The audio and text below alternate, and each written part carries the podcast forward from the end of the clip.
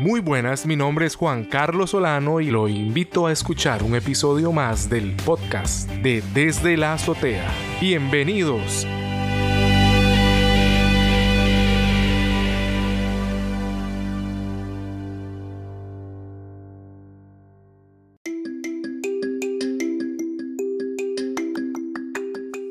Hola, buenas tardes Andrés, ¿cómo estás? Buenas tardes Juanquita, pura vida.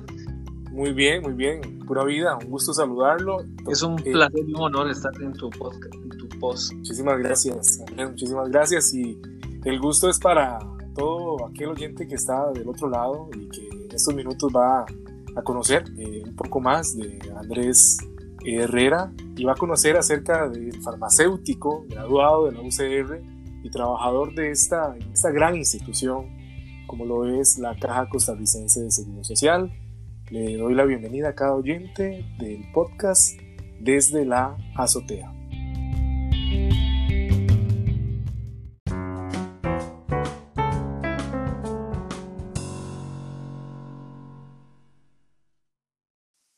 Quiero que empecemos conversando y hablando un poco a cada oyente de quién es Andrés Herrera.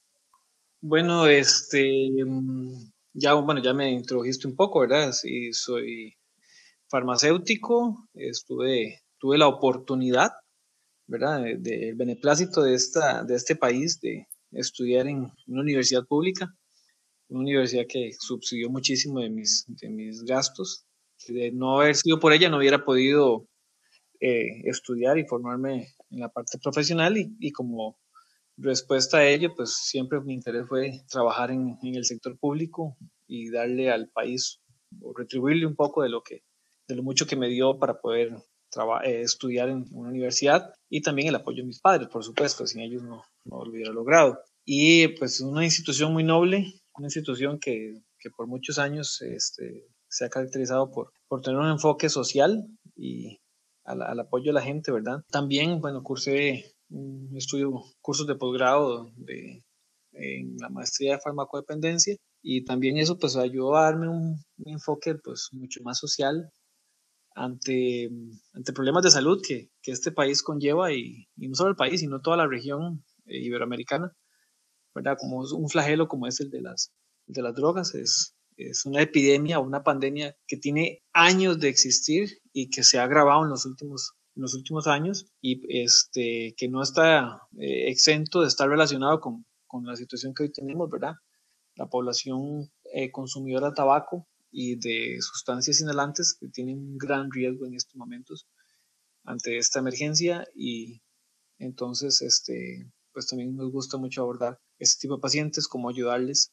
Eh, siempre también comprometido con la población adulta mayor, y una de las, de las aplicaciones de mi profesión, que pues, tiene, tiene muchísimas, es muy variada, ¿verdad? Es la atención farmacéutica y cómo estamos dirigidos a, a lograr a través del, de la adherencia a los medicamentos que las personas eh, que padecen de patologías crónicas, ya sea hipertensión, diabetes y dislipidemias, eh, puedan estar controladas. ¿Para qué? Para para evitar una, mortalidad temprana o complicaciones de otro tipo de enfermedades como infartos, eh, eventos cerebrovasculares, tromboembolismos pulmonares que pueden complicar la vida de un paciente, hacerla mucho más difícil de manejar o que conllevan a una muerte prematura. Y también controlarlos para eventos infecciosos como estos, cuando hay una epidemia eh, como el coronavirus o gripes, ¿verdad? Esta población tiene, es una de las poblaciones más afectadas la gripe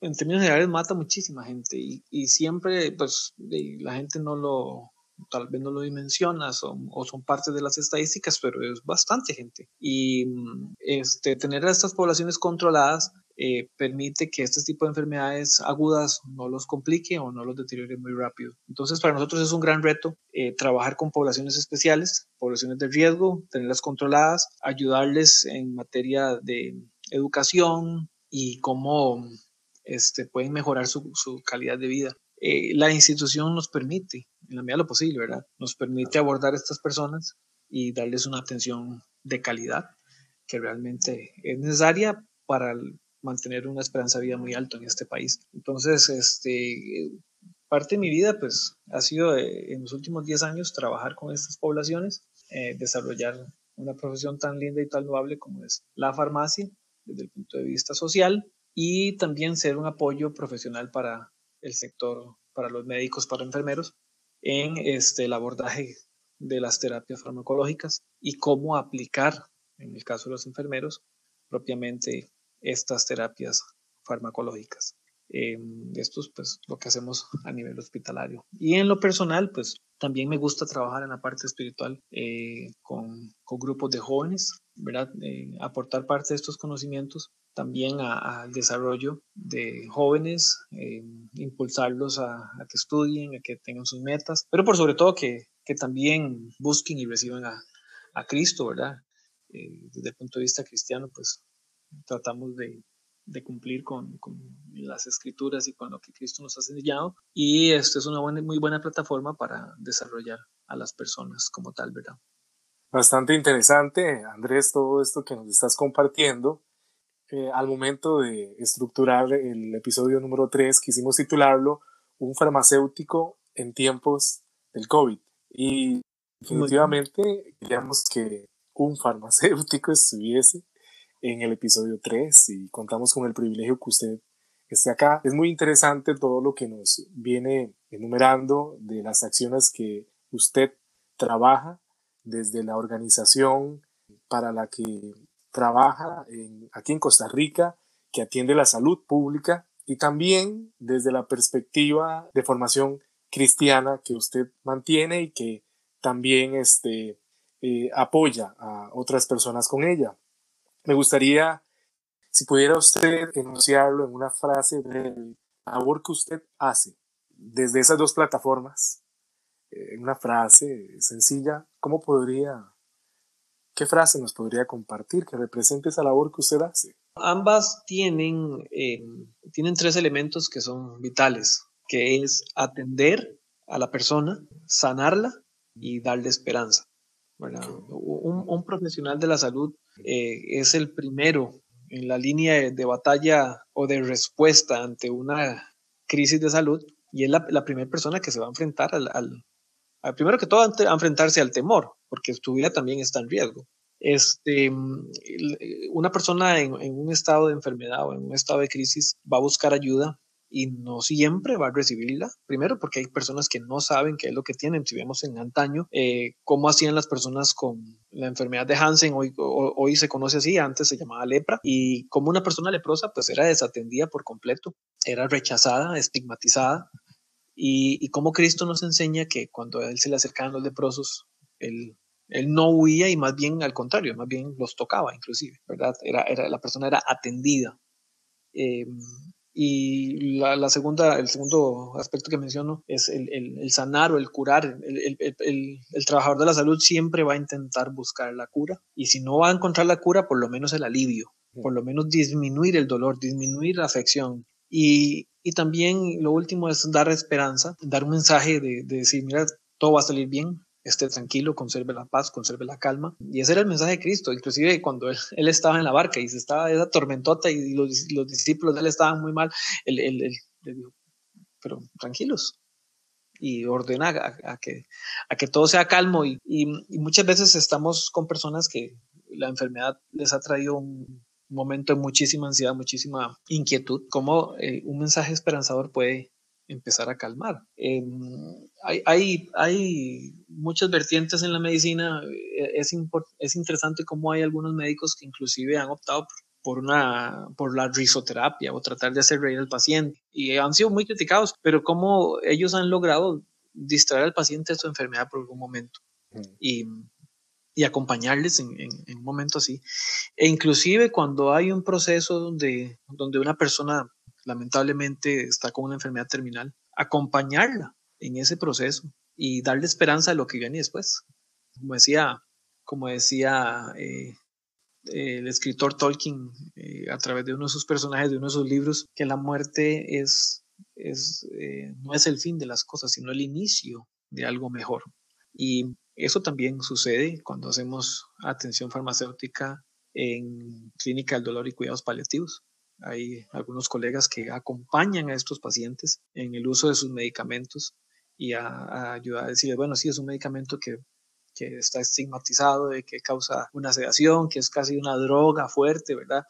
Pero no hacerles ver que es una droga de consumo, sino que es un tratamiento que va a ayudar a paliar el dolor y que va a acompañarlo a, a sus últimos días sin tener que vivir tan, tan, tan, tan tormentoso. Eh, es un trabajo que no mucha gente hace. Es un trabajo es básicamente especializado y tenemos colegas especializados en esto, cuidados paliativos. Y este, a mí me ha tocado en algún momento atender este tipo de pacientes y uno pues necesita estar muy agarrado de Dios, ¿verdad? Porque necesita mucha esperanza. Hablaba una vez con una colega que me decía, no, yo no puedo, yo no puedo hacer eso porque yo no puedo enfrentarme al dolor de las personas. Y era una persona que, ella, esta persona que me hacía esto no era creyente, ¿verdad? Y entonces le era muy difícil trabajar con, con estas personas, ¿verdad? Son pacientes que hay que atender, que merecen una atención y que en un futuro puede ser cualquiera de nosotros también, porque son enfermedades que eh, lamentablemente están abarcando a muchísimas personas y pues buena hora hoy, hoy tenemos un equipo que puede darles una mejor calidad de vida aún en esos tiempos. Entonces el, mensaje de esperanza siempre tiene que ir acompañado de una muy buena atención. Eh, lamentablemente el, nuestra profesión en algunos ámbitos se ha visto marcada por un por una tendencia más mercadológica, eh, es decir, el medicamento se ha visto más como un bien tangible y, y que se puede comerciar algunos colegas inclusive eh, lo han visto como un medio para enriquecerse. Y es lamentable, pero, pero sucede. Vivimos en un mundo donde, donde el capitalismo excesivo, ¿verdad? si se puede hablar así, eh, lo ha visto como un bien. Y lo vemos en esta crisis, ¿verdad? Como, como algunas personas se han aprovechado de la situación y, por ejemplo, una botella de alcohol que antes te costaba mil colones, ahora te la venden en cinco mil. ha pasado. entonces, eh, ha pasado, ¿verdad? Sí. Pasa. Y, y, digamos, es algo, yo personalmente no lo concibo porque la salud para, nos, para mí, desde el punto de vista nuestro, es, debe ser un bien que tenga accesibilidad para todos.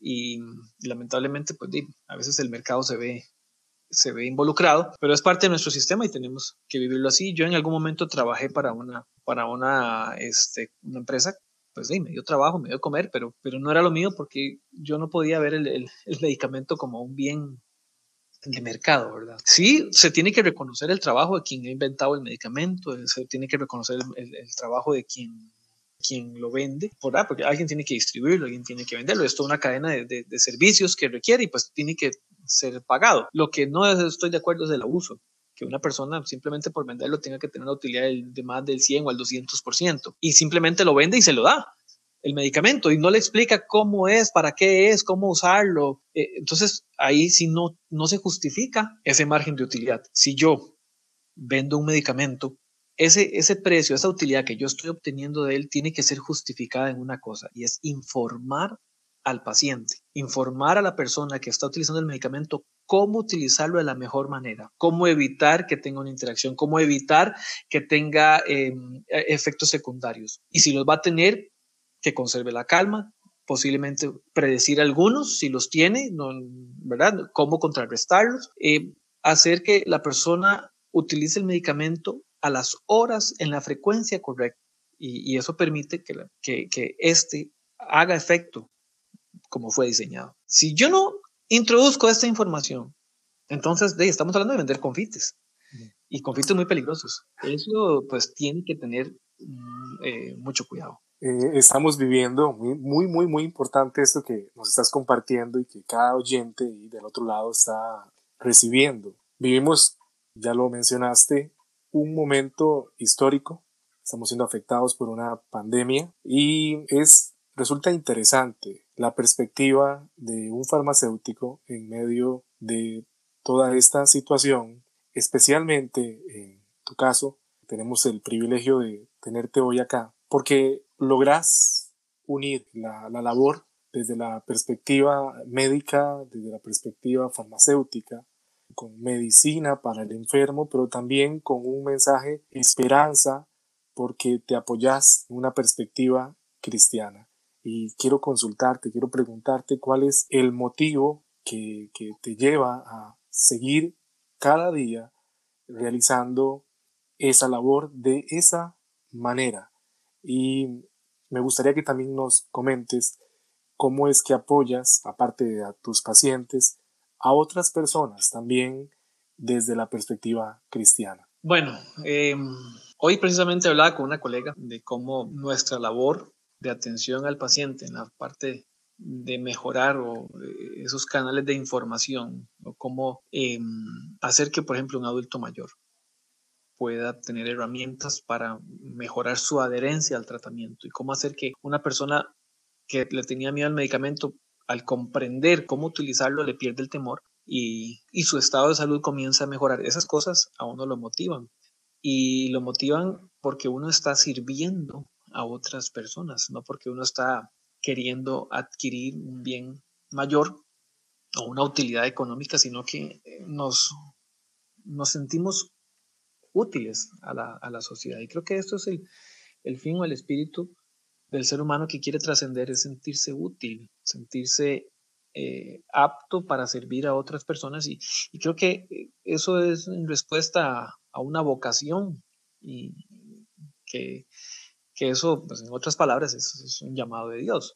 Eh, Dios llama al ser humano a, a, a, servirle a sus hermanos, a servirle al prójimo. Creo que cumple con, con, ese mandato de amar a Dios y amar al prójimo y amarlo como uno mismo, aunque Cristo vino a decir, bueno, ámese como yo los he amado y Él, él entregó su vida. Eh, desde la perspectiva cristiana, los que creemos en esto, que él, él, entregó y él vino a servir y él dijo, yo vine a servir y el mayor entre ustedes es el que sirve a los demás. Entonces, se cumple mucho eso, que, que una persona que está sirviendo a los demás es el mayor. Eh, y, y, nos encanta poder ver esto como un servicio, eh, que estamos al servicio de las personas. Y, y realmente, independientemente si lo valoren o no lo valoren, pues ya eso dependerá de cada persona, pero, pero esa, es sentirnos útiles, pues es un gran impulso para hacer lo que hacemos y pues eh, al verlo así, pues estamos cumpliendo con, con esos mandatos o, o, con esa perspectiva cristiana. Luego, pues si, si, si el, el, pues, la profesión nos da para generar utilidades, entonces, ¿por qué no utilizar las utilidades para ayudar a otras personas? Eso pues también eh, genera eh, una satisfacción, pero aunque eso no se debería decir, ¿verdad? La mano derecha no debe darse cuenta de lo que hace la izquierda, pero sí creo que, creo que es, es, un, es una responsabilidad intrínseca que, que uno al ser creyente pues tiene de que si Cristo dijo, bueno, que tiene dos capas, de una, el que no la tiene, ¿verdad?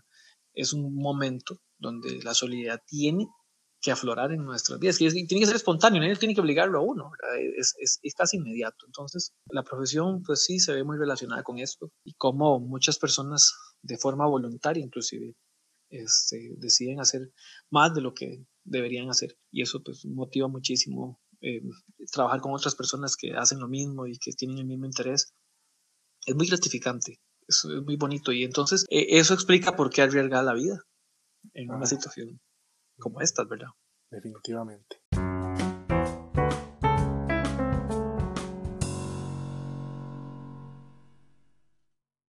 Recapitulando un poco la información que nos has compartido el día de hoy, este, creo que es fundamental y nos queda muy claro la labor de que el ser humano no solamente tiene un área física que atender, también hay todo un componente espiritual. Muy particularmente nos pone a pensar la forma en que usted nos habla de la importancia no solo de tratamiento a la parte eh, física, corporal, sino también al alma, al ser interno de la persona para mejorar su condición. Es muy interesante. Tuve una experiencia una vez con, con una ex religiosa, era, una, una, adulta mayor que toda su vida había servido como monja en un, en, para una organización religiosa, ¿verdad? Y mm, ya en sus años centrados, ¿verdad?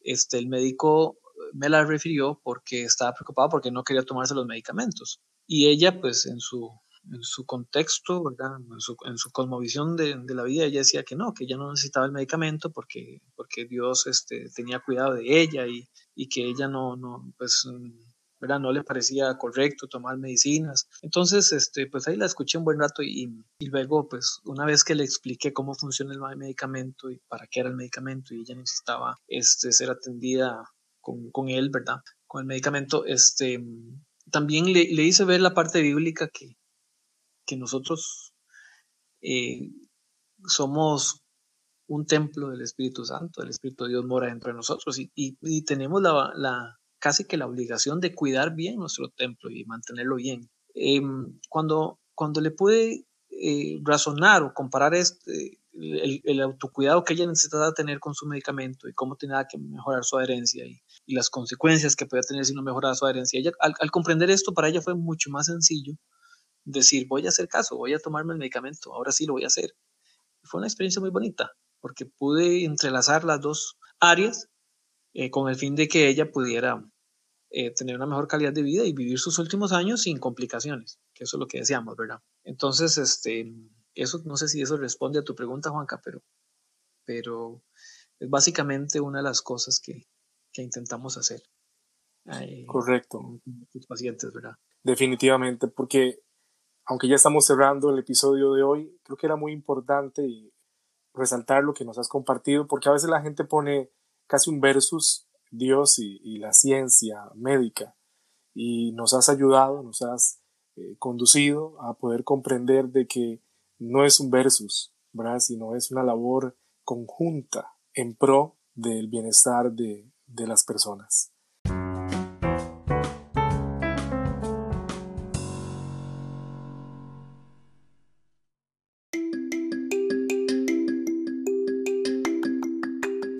Quiero agradecerte por estar el día de hoy en este episodio número 3 de la temporada 1 de Desde la Azotea, Andrés.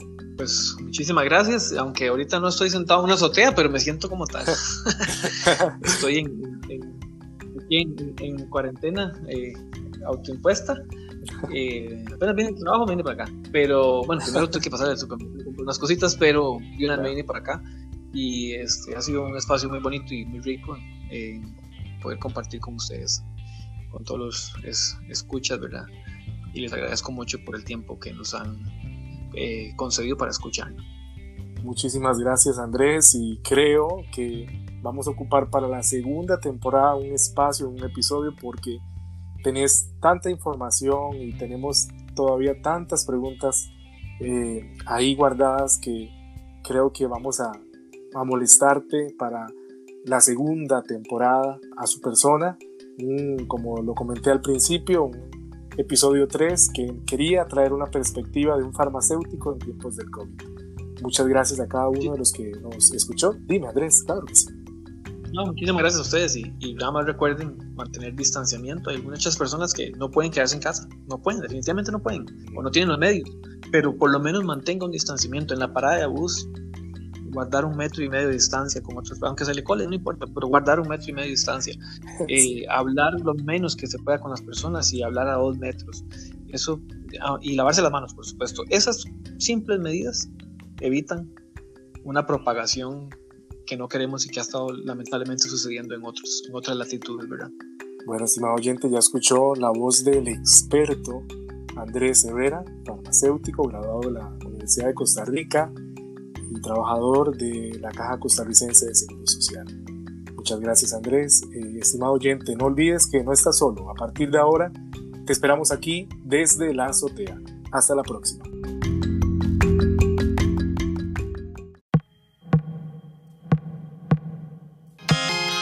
Gracias por escuchar un episodio más de Desde la azotea. Puedes encontrarnos en todas las plataformas de podcast. Spotify, Apple Podcasts, Google Podcasts, Radio Public, Overcast, Breaker, Pocket Cast. No dejes de seguirnos.